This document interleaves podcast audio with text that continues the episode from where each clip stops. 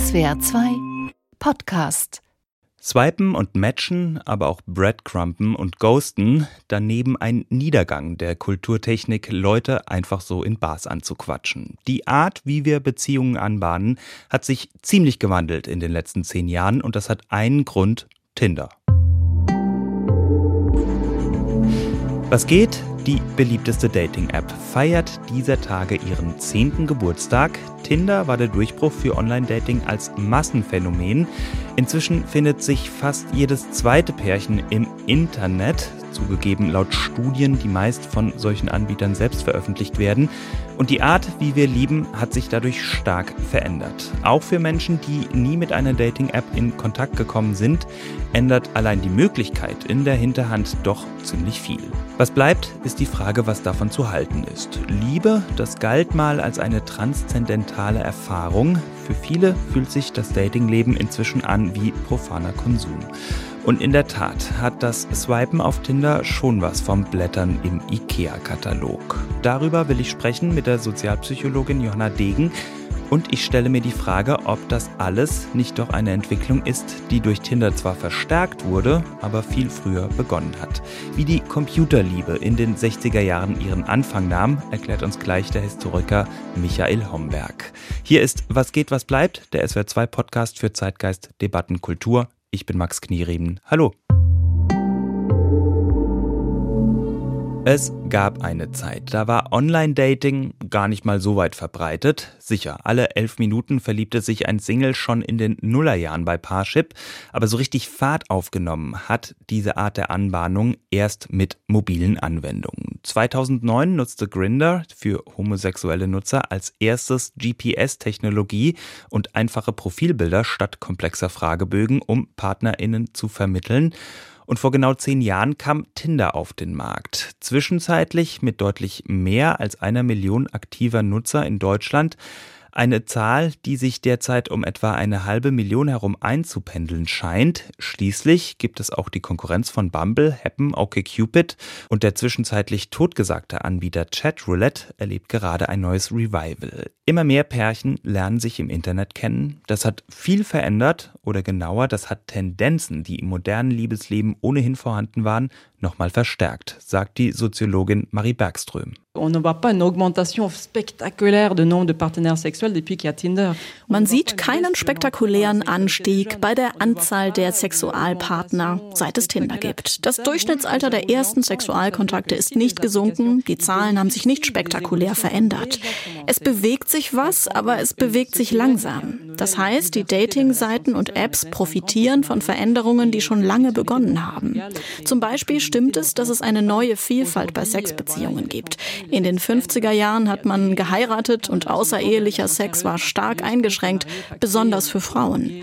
Heute gibt es One-Night-Stands, Sexfreunde, es gibt viel mehr Beziehungsformen, ernsthafte Beziehungen, weniger ernsthafte Beziehungen, die Ehe, eheähnliche Partnerschaften. In der Tat gibt es eine Vielfalt an Beziehungen, das stimmt, das ist neu. Die Seiten und Apps tragen dazu bei und sie profitieren davon. Gleichzeitig gestalten sie diese Vielfalt. Aber diese Veränderung hat schon in den 60er Jahren begonnen. Sagt die schwedisch-französische Soziologin Marie Bergström bei den französischen Podcast-Kollegen von ASDN. Ganz so revolutionär war die Tinder-Revolution also vielleicht doch nicht, beziehungsweise sie hat vorhandene Tendenzen aus den 60er Jahren einfach verstärkt. Welche Tendenzen das waren, Darüber hat Michael Homberg vom Leibniz-Zentrum für historische Forschung in Potsdam geforscht. Hallo, Herr Homberg. Hallo, ich grüße Sie. Also das Konzept romantischer Liebe ist ja kaum 200 Jahre alt. Es gab wohl schon im 19. Jahrhundert sowas ähnliches wie eine Datingkultur, zumindest in den Metropolen.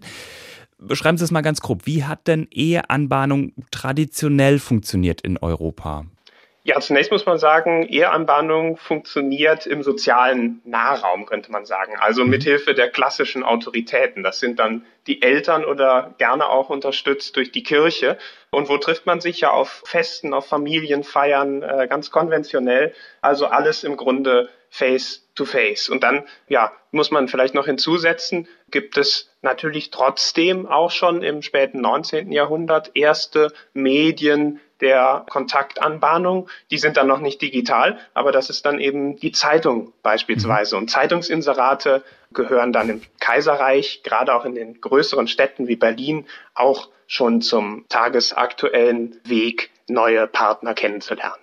Ja, und ab der Nachkriegszeit nimmt es dann ein bisschen Fahrt auf. Also es kommen neue Formen auf von auch kommerzieller Partnerschaftsvermittlung. Die Lonely Heart Clubs kannte ich bisher nur aus Beatles-Songs, also die sind aufgekommen in den 50er Jahren. Und schnell haben bei diesen Partnerschaftsvermittlern auch Computer eine Rolle gespielt. Wer hat das angetrieben? Wie ging das los? Zunächst muss man sagen, gab es tatsächlich schon länger ein akademisches Interesse an den Dynamiken der Partnerwahl. Das gilt vor mhm. allem für die USA. Da haben Soziologinnen und Psychologinnen schon in den 30er Jahren sich Gedanken gemacht, was hält eigentlich eine glückliche langhaltende Ehe zusammen. Nicht zuletzt, weil auch die Scheidungsraten massiv angestiegen waren. Naja, und da hat man eben untersucht, wie Singles eigentlich ihre Partnerinnen und Partner aussuchen, welche Ansprüche sie stellen. Und da kam der Computer zum Einsatz, wenn es darum ging, Interviews, Fragebögen oder auch Persönlichkeitstests in maschinenlesbare Daten zu übersetzen.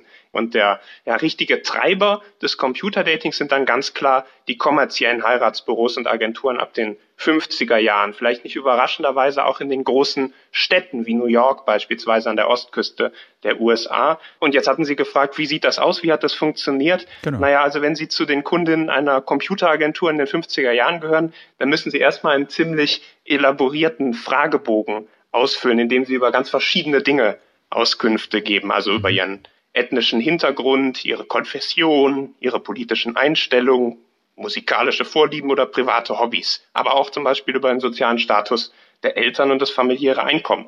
Wenn Sie das dann alles eingegeben haben, dann wird dieser Fragebogen an die Agentur geschickt und dort mit Hilfe eines Computers eingelesen und zu anderen Fragebögen in Beziehung gesetzt. Da funktioniert dann sozusagen das Matching anders als mhm. in der klassischen Agentur, wo die Maklerin mit ihrer Empathie und ihrem Augenschein das Ganze gelöst hat. Der Computer sollte das im Grunde rationalisieren und der Algorithmus war ganz einfach. Je mehr Übereinstimmung, desto besser.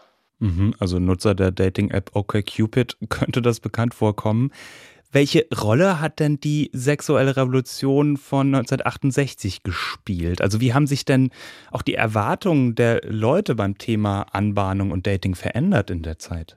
Ja, die Erwartungen haben sich tatsächlich sehr stark verändert. In der ganz frühen Zeit, also den 50ern nochmal, springen wir in die USA. Da war einer der Glaubenssätze der Agenturen, in einer erfolgreichen Ehe muss der Mann eben unbedingt größer und älter sein, mehr verdienen und am besten auch einen höheren Grad an Bildung besitzen als seine Partnerin. Und ganz andere traditionelle Rollenbilder, also Haus und Hof als Domäne der Frau etwa, während die Arbeitssphäre eben dem Mann gehört, die äh, vererbten sich auch über viele Jahre hinweg. Gleichzeitig ist aber die Phase um 68 eben auch der Moment, in dem neue Wege der Partnerwahl möglich werden. Also über die Computeragenturen beispielsweise Frauen ganz dezidiert ihre Partner nun suchen, also auch aktiv äh, werden. Und es gibt auch neue Spielräume für homosexuelle Paare. Ein erster Dating-Service, der sich explizit an Schwule richtete etwa, mhm. entstand in New York schon 1968. Also man kann sagen, von der klassischen Eheanbahnung der 40er und 50er Jahre hin zum Single-Dating der 60er und 70er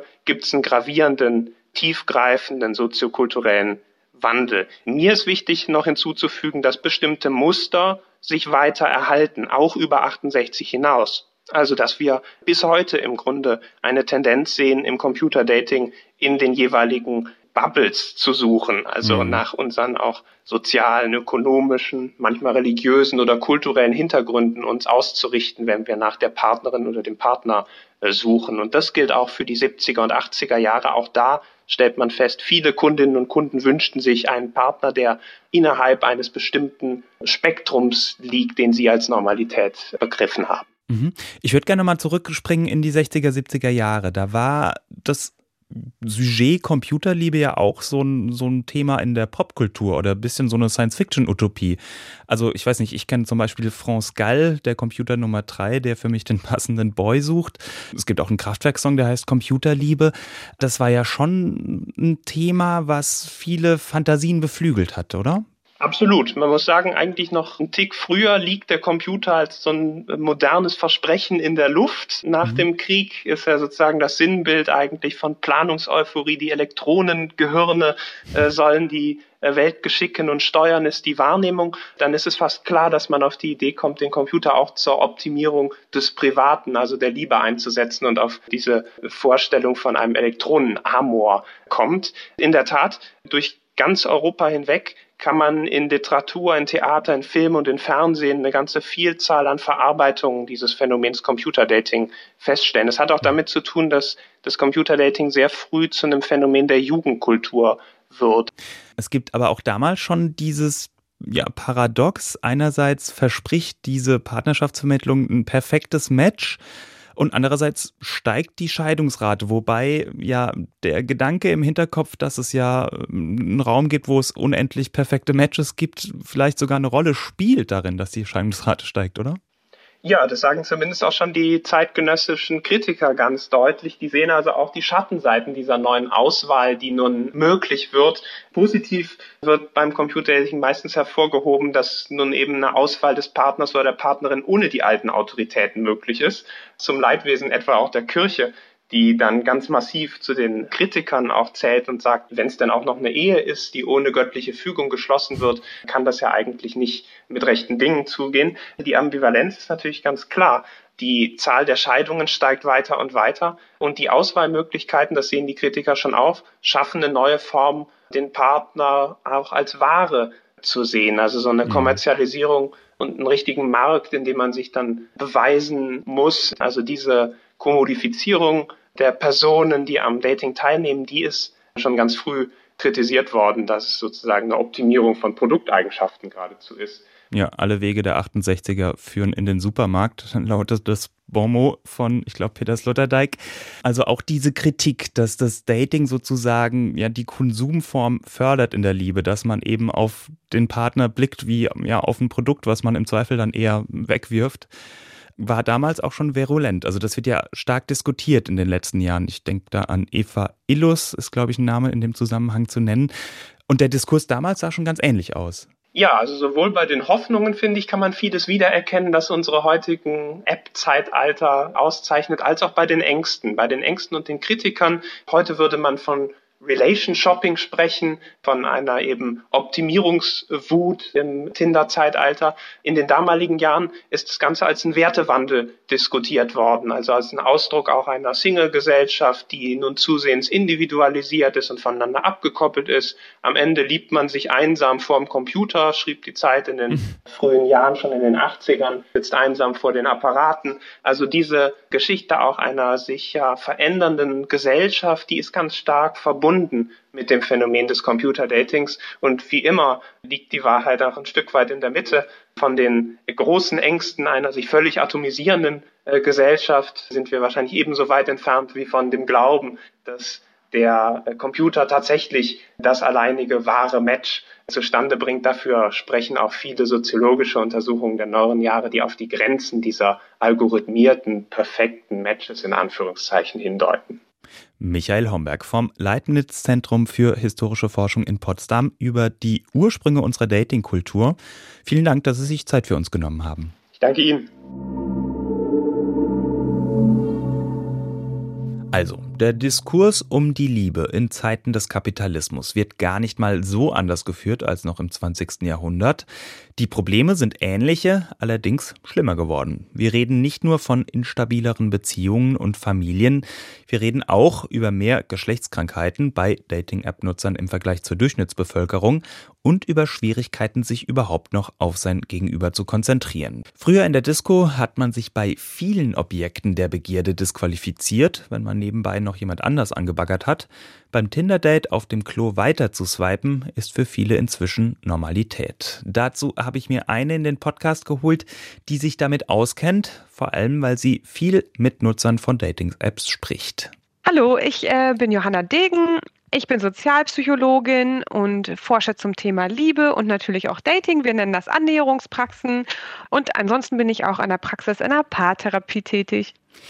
Frau Degen, also wir haben gehört, ein Gutteil des Diskurses über Tinder, also das macht Liebe zu einer Konsumform, wie man das bei zum Beispiel Eva Illos lesen kann, ist, ist schon viel älter. Allerdings hat die App natürlich auch vieles beschleunigt. Also vor allem hat es das zum ersten Mal richtig zum Massenphänomen gemacht, dass eben wirklich, wirklich viele Menschen solche Partnerbörsen nutzen. Könnte man sagen, das Jahr 2012, also das Jahr, in dem Tinder auf den Markt kam, ist so ein bisschen 1968 auf Steroiden. Es sind ähnliche Werte, aber alles geht viel schneller und alles ist viel mehr.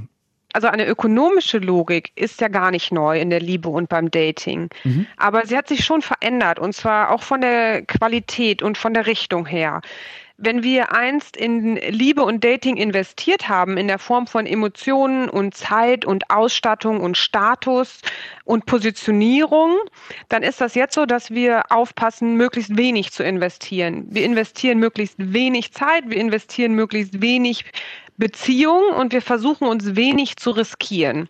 Und so versuchen wir eben sozusagen unser Investment, den Einsatz gering zu halten. Und das ist eine Architektur, die bieten diese digitalen Online-Plattformen an. Ich gehe auf Masse und ich passe auf, dass ich selbstwertdienlich handle und nicht zu viel bezahle. Mhm, also früher ist man zum Nobel-Italiener gegangen, um sein Date zu beeindrucken und heute verabredet heute? man sich per Tinder irgendwo in der Stadt, wo man nebenher noch Dinge erledigt, die man sowieso schon machen würde. Hat sich damit auch so ein bisschen der Blick auf dann später zustande gekommene Beziehungen verändert? Also ist man mit seinem Blick auf einen Partner, fragt man vielleicht eher, ja, was habe ich davon? Stellt man das Ganze genau. vielleicht eher in, also so eine Kosten-Nutzen-Rechnung an? Ja, also man erlebt sich selber als Produkt auf einem Markt und den anderen auch und so wird der andere dann auch ähm, bewertet und das schreibt sich in die Beziehungen fort. Also Online-Dating geht ja nicht nur Online-Data an. Wir führen Beziehungen vor diesem sehr großen Möglichkeitshintergrund, also zumindest dem vorgestellten Möglichkeitshintergrund, finden das auch oft von außen sehr spannend und haben sogar Tinder-Neid. Und in den Beziehungen evaluieren wir. Wir denken, hm, geht es vielleicht auch noch besser? Wenn ich genervt bin, kann ich auch auf der Toilette ganz niedrigschwellig mir ein Kompliment Kompliment abholen oder auch einen Seitenausstieg organisieren und meinen Marktwert checken. Viele fühlen sich davon dann doch überfordert. Ne? Also es ist eigentlich fast so ein bisschen Overkill. Also klar, einerseits ist es jederzeit verfügbar, aber ich muss ja auch jederzeit verfügbar sein. Und dann haben Sie beschrieben das Phänomen der Tinder-Fatigue. Können Sie das mal kurz beschreiben? Ja, ich würde sagen, wir sind in einem Erschöpfungszustand. Ähm, es war eigentlich lange zweischneidig. Da gab es sehr viele positive Effekte, Chancen und Möglichkeiten und auch so einen positiven Sog. Im Moment überwiegt zumindest im Narrativ der Stress, der davon ausgelöst wird, Entromantisierung und dass man eben auch von den Applikationen sanktioniert wird, wenn man nicht aktiv ist. Mhm. Also der Algorithmus hat sich geändert. Früher wurde nach äh, Liegen gematcht, wer war attraktiv und erfolgreich. Heute wird nach Zeit online verbracht gematcht matcht. Also es gibt mhm. bessere Matches, wenn ich der App mit meinem Augapfel diene. Also es ist ja fraglich, ob das die, die attraktivsten Leute sind, die den ganzen Tag auf Tinder verbringen. Das Attraktivitätslevel wird mit einkalkuliert. Mhm. Wenn man zum Beispiel nicht regelmäßig online ist, dann bekommt man erstmal drei, vier attraktive Vorschläge und dann wird wieder sortiert, sodass man immer am Ball bleibt. Also die Algorithmen versuchen, dass man viel online ist und verteilen dann sozusagen auch gute Angebote und versuchen dann diejenigen auch zu belohnen, die sich so verhalten, wie es günstig ist. Das merken Nutzerinnen und Nutzer und die fühlen sich dann kapitalisiert. Also es ist mhm. so eine Erschöpfung, die sich auch daraus ergibt, dass man merkt, dass man als Geld wahrgenommen wird. Jetzt genau, haben wir ein bisschen über die negativen Seiten gesprochen, aber grundsätzlich hat Tinder doch schon auch einen Freiheitsgewinn gebracht für viele Leute. Also ich habe den Eindruck, besonders Frauen trauen sich eher mittels Online-Dating, naja, zumindest Dinge mal auszuprobieren. Es ist schon auch ein, ja, ganz praktisches Labor, wo man eben auch ein bisschen ja ungesehen von seinem sonstigen sozialen Nahbereich vielleicht ein paar Dinge ausprobieren kann, oder? Also es schafft neue private Räume und damit auch mehr Freiheiten. Es erhöht auf jeden Fall die Reichweite. Mhm. Und man kann verschiedene Rollen ausprobieren. Gerade wenn man Selbstunsicherheit zum Beispiel im therapeutischen Setting erlebt, kann man sagen, hey, probier das doch mal aus. Oder auch bei äh, fluider sexueller Orientierung kann man verschiedene Rollen ausprobieren und sich ausprobieren. Es mhm. ist aber natürlich kein privater Raum. Wenn ich da reinschreibe, ich möchte jetzt mal BDSM ausprobieren, dann weiß ich nicht, ob das mein Hochschullehrer sieht oder mein Nachbar. Weil ich sehe ja nicht, wer mich sieht. Also einerseits ja, aber andererseits ist natürlich auch ein Risiko. Viele löschen auch die Applikationen oder die Konten, je nachdem, wie weit man da durchblickt hat, um nicht gesehen zu werden. Und viele halten ja auch viele private Informationen eher zurück um nicht so verletzt zu werden. Also oft sind ja die Profile relativ gleichförmig, was dann als Langeweile wahrgenommen wird. Und das macht Sinn, wenn man sich selber schützen möchte. Es ist aber natürlich so, dass sich Freiheitsgrade öffnen. Gerade in der Pandemie, in der Isolation war es manchmal der einzige Kanal, der, äh, also empfundene Kanal, der mhm. Möglichkeitsräume geöffnet hat, um in Kontakt zu kommen. Und klar, man hat Zugriff auf mehr Optionen. Das kann man positiv nutzen und sich aneignen. Also es ist ein Freiheitsgewinn, aber der hat natürlich auch seinen Preis. Jetzt hat Tinder im Unterschied zu anderen Matching-Systemen, also der Herr Homberg hat mir das vorhin erklärt, dass da in den 60er Jahren wurden sehr lange Formulare ausgefüllt und die, die Leute wurden anhand ja vieler ja, psychologischer, auch sozioökonomischer Kriterien eben gematcht. Jetzt ist Tinder da im Vergleich relativ oberflächlich. Es kommt vor allem auf das Profilbild an und alles andere ist so ein bisschen zweitrangig. Hat Tinder uns oberflächlicher gemacht? Also das Prinzip ist Verfügbarkeit. Mhm. Es wird gematcht, wer im Radius verfügbar ist und wer zum Beispiel ähnlichen Kommunikationsfrequenz hat oder ein ähnliches äh, Liegenlevel. Also es sind ganz andere Parameter und das Was stimmt. Früher waren das. Können Sie ganz kurz? Also Attraktivitätslevel, Symmetrie zum Beispiel. Früher wurden eben diese langen äh, Formulare ausgefüllt und psychologisch nach einem guten Match gesucht. Jetzt wird nach vielen Matches gesucht. Und so ist ja auch die Gebrauchslogik. Viele sammeln so viele Matches, wie sie gar nicht bearbeiten können, weil es unmittelbar selbstwertdienlich ist. Ja gut, das ist eine quantitative Logik. Inwiefern die oberflächlicher ist, sie ist quantitativ. Naja, aber also kommt es nicht viel mehr drauf an, ob ich jetzt erfolgreich bin. Also früher konnte man vielleicht in der Bar noch mit äh, Witz und so weiter überzeugen, aber es, es macht schon, also mein, meine Online-Repräsentation ist ja schon viel wichtiger geworden. Ja, und dies asynchron, das erzeugt auch viel Stress, dass ich da aushandeln muss, wie stelle ich mich gut dar, aber nicht so gut, dass ich dann beim Face-to-Face-Meeting enttäusche und dann dieser Enttäuschung ausgesetzt bin. Und es stimmt, äh, das, was Sie angesprochen haben, wird sehr oft beklagt, dass Menschen, die zum Beispiel weniger symmetrisch sind, mhm. viel schlechtere Karten haben. Die sagen dann, ich bin Südländer, da bin ich, werde ich total diskriminiert, das ist jetzt gerade nicht so der gefragte Typ. Und im Real Life kann ich dann noch überzeugen, weil ich bin total witzig und Frauen sind gerne mit mir zusammen, aber beim Online-Dating habe ich keine Chance. Schauen wir mal auf die Auswirkungen, die das auf ja schon bestehende ähm, Beziehungen hat, weil also diese Möglichkeit könnte ich mir vorstellen, gerade bei Leuten, die vielleicht vorher Tinder-Nutzer waren und dann in eine feste Beziehung kommen. Also, dass man im Hinterkopf hat, dass es dieses schier unbegrenzte Reservoir an möglichen alternativen Partnern jederzeit verfügbar gibt. Das hat schon auch einiges verändert. Also ich habe persönlich auch den Eindruck, dass das Thema Polyamorie vielleicht nicht ganz zufällig relativ zeitgleich mit dem Aufkommen von einer App wie Tinder eine ziemliche Konjunktur hatte. Oder es drückt dieser Eindruck? Was sagen Sie? Ja, die freie Liebe, die kommt derzeit zurück. Das kommt ja in Wellen. Wenn wir äh, Liebesbiografien erheben, sagen die mal, das hatten wir doch schon, jetzt macht ihr das wieder. Das ist so, dass sich Moral neu verhandelt. Also für Beziehungen ist es unterschiedlich schlimm, ob jemand zum Beispiel noch ein aktives Profil hat oder nicht. Manche begrüßen das auch, die wollen gar nicht zugewählt werden, ohne dass Alternativen angeschaut werden.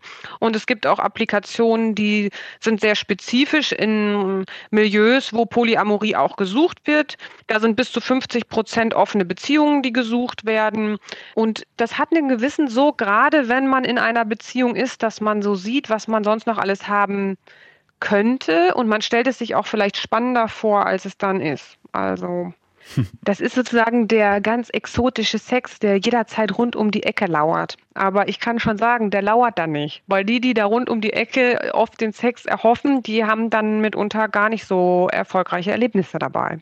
Also wenn man es kurz zusammenfasst, die ja wichtigen Tendenzen sind einerseits, es ist so eine, schon so ein bisschen 68 Reloaded, also schon so eine Art sexuelle Befreiung damit einhergegangen. Und nur alles ist halt viel schneller und noch viel ja, kommerzieller oder konsumistischer geworden, oder? Leider einschränkend sagen, dass wir uns in der Remoralisierung befinden. Frauen werden zum Beispiel tendenziell wieder härter verurteilt für eine höhere Anzahl Sexualpartner. Es gilt gleichzeitig. Also wir sind liberalisiert und gleichzeitig haben wir wieder so einen konservativen Backlash, ehrlich gesagt. Man sieht es zum Beispiel daran, wie über das andere Geschlecht geredet wird. Da wird dann oft gesagt, ich suche die eine, die aber nicht so viel getindert hat und dann sehr an die 60er Jahre erinnernde Beziehungsvorstellungen mit hoher romantischer Aufladung gesucht werden. Mhm. hält die Kernfamilie wieder hoch. Okay, das äh, klingt ja gar nicht so toll. Spekulieren wir mal ein bisschen und wagen mal einen kleinen Blick in die Kristallkugel. Also ich habe gelesen, dass im Metaverse Dating sehr gut funktioniert. Und wenn ich mir jetzt vorstelle, es kommen ja bald äh, Brillen, also Google Glasses sind gescheitert, aber ich glaube, die Nachfolger sind in der Pipeline. Und ähm, Dating-Apps in Verbindung mit Augmented Reality könnte schon das Campusleben an der einen oder anderen Uni ein wenig auf den Kopf stellen. Wohin entwickeln wir uns dann? Also wird das Beziehungsleben immer schneller, immer liberaler? Oder, also Sie haben gesagt, der Backlash ist ja schon da, aber wohin geht das alles? Sind diese 80er Jahre Dystopien dass man sich gar nicht mehr real begegnet, sondern nur noch auf irgendwelche Bildschirme starrt oder nur noch im Metaverse eben sich begegnet. Wird das Realität oder wohin bewegen wir uns? Wir bewegen uns weiter in eine technische Richtung. Also außer, da wir haben jetzt einen Systemsturz, das kann ich nicht voraussagen, aber außer es passiert sowas Gravierendes und wir leben in Sharing-Communities nur noch lokal, geht das erstmal neoliberal kapitalistisch weiter und auch die Nutzerinnen und Nutzer warten auf die Lösung über die nächste Applikation.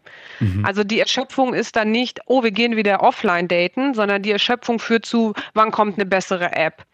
Und die, es gibt ja schon viele Experimente auch zu Sexualität mit Ganzkörperanzügen, also nicht nur die Brille, sondern sensorische Anzüge, inwiefern die ähnliche Auswirkungen auf das Gehirn haben. Und da wird zum Beispiel Oxytocin ausgeschüttet und also, also solche Hormone, die uns wohlfühlen lassen und Bindung produzieren und Belohnungssysteme. Das ist das, was auch bisher noch fehlt im virtuellen Raum, ne? Also Genau, und da die Forschung guckt da schon drauf und es gibt ja auch schon so ferngesteuerte Sexspielzeuge und ich sehe da, das kommt auf uns zu. Johanna Degen, Sozialpsychologin an der Uni Flensburg, darüber, wie die Existenz der Dating-App Tinder sich auf unser Beziehungsleben ausgewirkt hat und auch weiterhin auswirkt. Frau Degen, vielen Dank, dass Sie sich Zeit für uns genommen haben. Ja, sehr gerne. Das moderne Leben ist kompliziert und es wird immer komplizierter. Das betrifft besonders das Liebesleben. Da haben wir viel Freiheit gewonnen in den letzten Jahrzehnten, die ihren Preis hat. Zum Trost, das war eigentlich nie anders. Man muss jetzt nicht die ganze Geschichte des französischen Romans von Bruce Biswell Beck im Kopf haben, um zu merken, dass das Beziehungsleben nicht nur irgendwie der Sinn des Lebens ist, sondern auch die Quelle von unermesslichen Leiden. Und daran ändert sich erstmal nichts. Das war, was geht, was bleibt, für heute über den Beitrag, den die Dating-App Tinder in den letzten zehn Jahren in dieser Hinsicht geleistet hat. Wenn euch dieser Podcast gefallen hat, dann gebt uns doch gerne eine positive Bewertung bei Apple Podcast oder empfehlt uns weiter an eure Freunde und an eure Tinder-Matches. Wenn nicht oder wenn ihr ein Thema habt, das wir unbedingt angehen sollten, dann schreibt uns an kulturpodcast.swr.de. Ich bin Max Knierim, danke fürs Zuhören und bis bald.